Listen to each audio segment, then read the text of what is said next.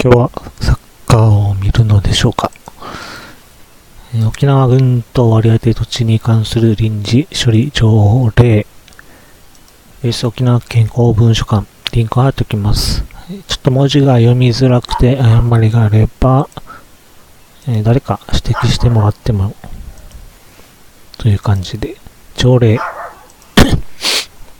1951年4月16日付、米国民政府特別布告第4号に基づいて沖縄軍と割り当て土地に関する臨時処理条例をここに交付すると、西暦になっています。第一条。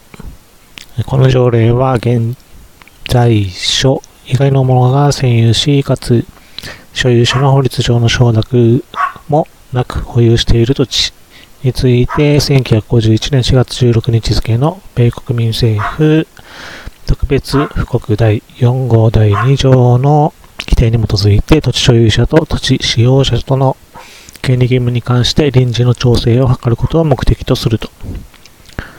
戦争が終わった後に成り行きで住んだり、畑をしている場所について調整する条例ですよということを言っているんだと思います。第2条は、1951年4月1日から、公共や住居、農耕を目的とした割り当て土地の賃貸借契約の締結をしたものとみなすと、法律上はですね、で当事者で別に契約をしている場合はこの限りでないとされています。それが書面でされているかどうかはわかりません。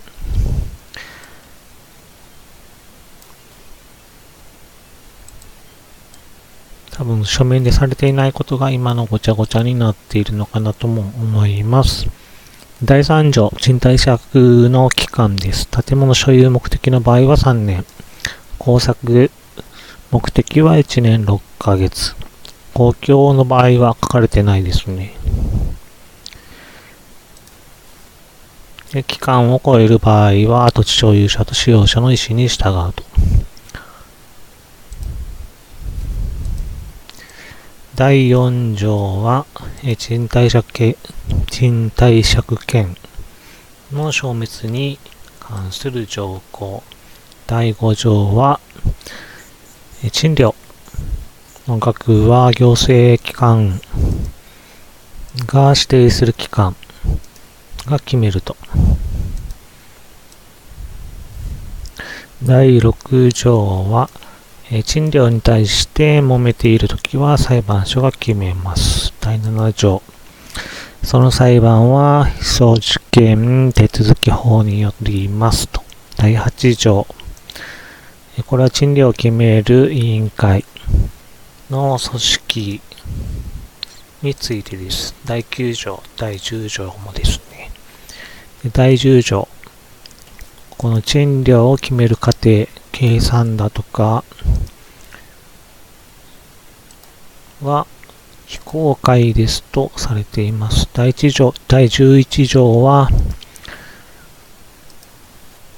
えー裁判所が決める賃料を申し立てする場合の費用負担に関して、第12条は、土地所有者が 使用者に対して明け渡しをできる場合、裁判所に、えー今の賃貸借と大体同じような感じです。勝手に天体借をしたり、え使用目的を変更した場合、ま、これは違うか。あと他に自分の土地が見つかった場合など、え今住んでいると、住んでいたり畑をしていたりする土地が必要なくなった場合、あと、この使用している土地を乱用したとき、うーん、廃棄物とかではないとは思うんですが、まあ、勝手になんか工場を建てたりだとかですかね。で、不足、この条例は1951年10月1日から施行するとなっています。画像を、元画像を貼っておきます。え次、この条例の廃止に伴う措置に関する立法というのが発令されます。沖縄県公文書館のリンクを貼っておきます。あと条文の画像も貼っておきます。立法院の議決した沖縄軍と割当土地に関する臨時処理条例の廃止に伴う措置に関する立法に署名し、ここに交付すると。1955年6月30日、行政主席がなんとか、立法第16項、第1条、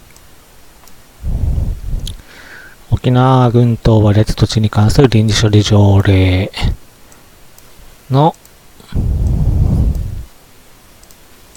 廃止に際して法律関係を調整することを目的とすると。第10第2条、1955年6月30日において、割れる土地の賃借人に対し、この立法施行の日に建物所有の目的でその土地を賃貸借することを申し出たものとみなす。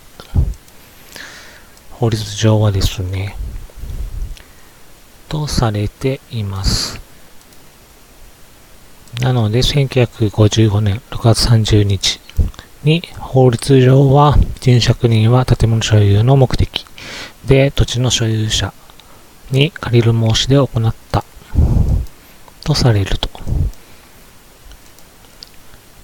で、実際わからない人もいたんじゃないかなと思います。あと、畑所有目的に関しては記載がありません。第3条。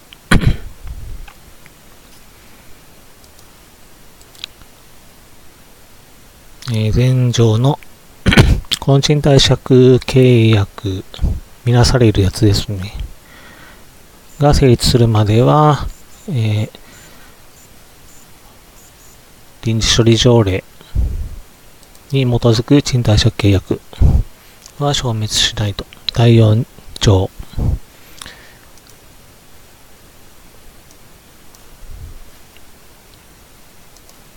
えー、今までの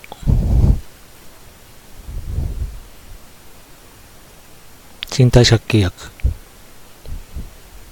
の存続期間はこれを11年とする。ただし建物が期間満了前に、えー、壊れた、腐敗した場合は賃借権はこれによって消滅する。賃貸借契約が消滅するということだと思います。1965年のやつで10年から11年に延長されています。おそらく何かしら混乱があったんでは、周知期間とかあったんではないかなと思います。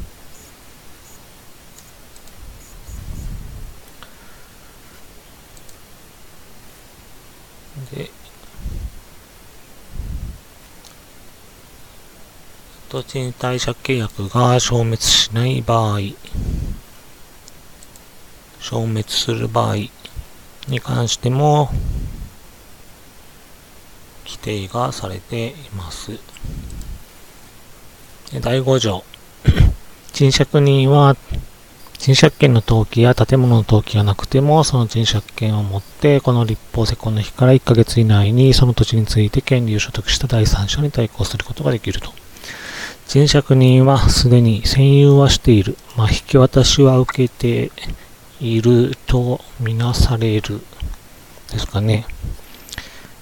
なので、1ヶ月は他の人に借りる権利を主張することができる。例えば、所有者から買った人に権賃借権、土地の賃借権を対抗することができると。なので、おそらく賃借権の登記っていうのはできないはずなん、あんまりないので、1ヶ月以内に建物登記をしてくださいというお願いだと思います。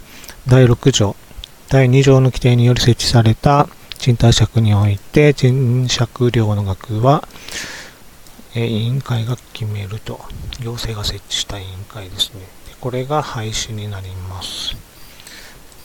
新しく作られた第6条、えー、賃借権の存続期間の満了日について規定がされています。1966年8月31日。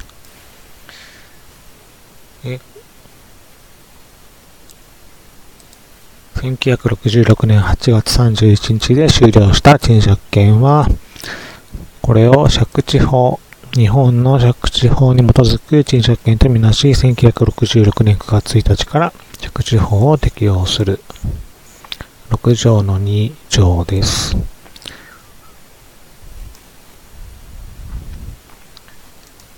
なので、現在の賃貸借契約が終了した場合は、借地法が適用されるというのが原則になります。第7条。これは敷金の額についての規定です。第8条。これは市町村の義務みたいなものですね。委員会を設置しないといけない。で、委員会の構成について規定がされています。第9条も委員会に関するものです。11条、12条、13条もそうですね。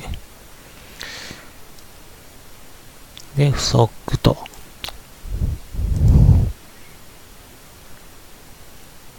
えー、この立法は1955年7月1日から施行。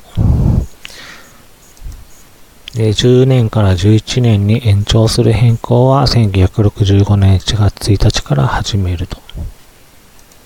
借地法の適用に関する法律、みなすやつですね。1966年8月10日から適用して、本当なら1966年9月1日から適用されているはずです。が、実際のところはどうなっているのかわかりません。えー、参考論文。足富鉄をいわゆる割合土地関係から生じた賃借権の無断譲り受け人に借地法第10条の買取請求権を認めたのは法令の解釈に誤りがある。とされた事例、リンクを貼っておきます。